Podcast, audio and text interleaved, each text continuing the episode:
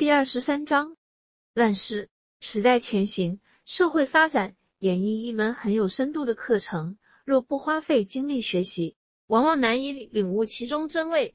但是若没有道学基础，只是以自己见解参悟，也看不到其中隐含的规则。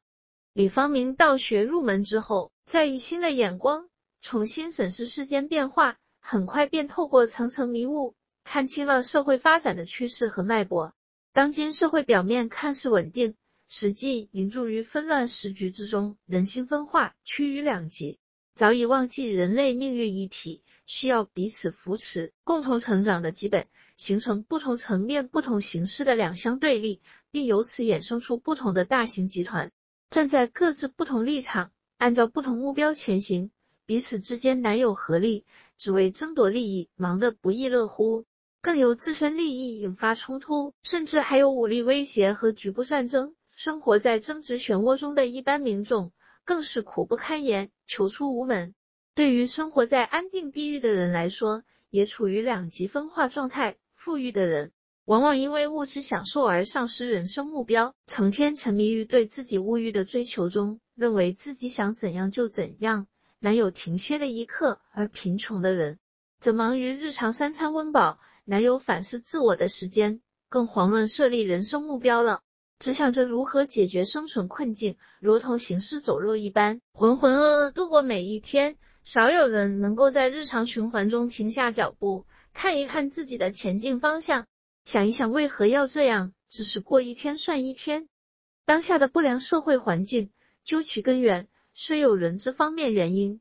但是天时运行却是根本。李方明墨运神通是在三十多年前天运甲子年时，上天开启了因果大清算。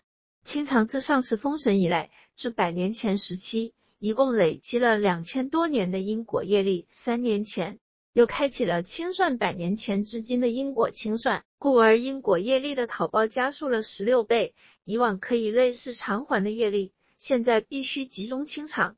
就让人们感到难以支撑了。此种情形被国外则称为末日审判。又为何要打破原有因果业力偿还的规则呢？是因为当今进入科技时代，但是被过去的业力纠缠拉扯，导致彼此侵害不休，人心沉沦，难有正向发展。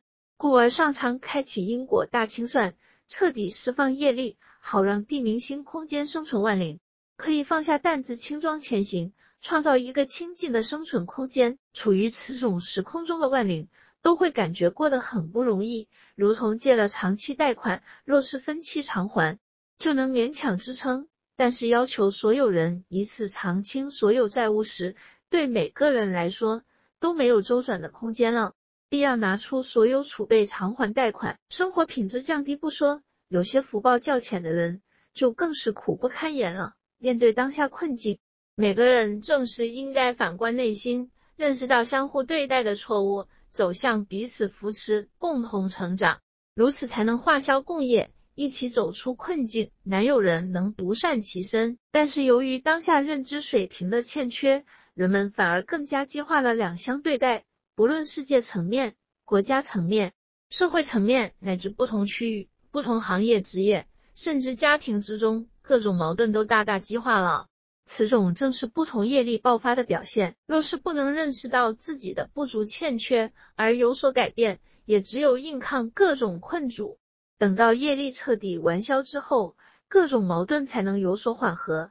当然，若能及时改变思想，建立平等互敬、相互扶持的观念，那么各种障碍呈现时，必能及时转化，甚且还能让自己有所受益。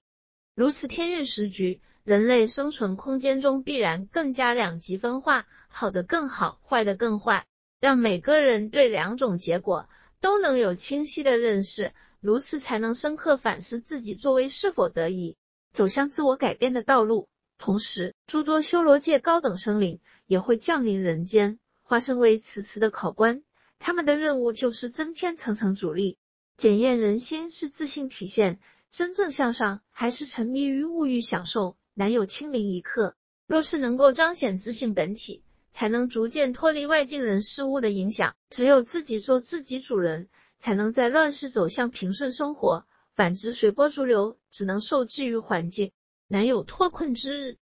当前时局，这些乱象都表现为说一套做一套，让人产生迷惑，分不清究竟如何做才是正确。例如征信，有权势的人可以不遵守，不用承担法律责任，只是要求一般人按照此种施行。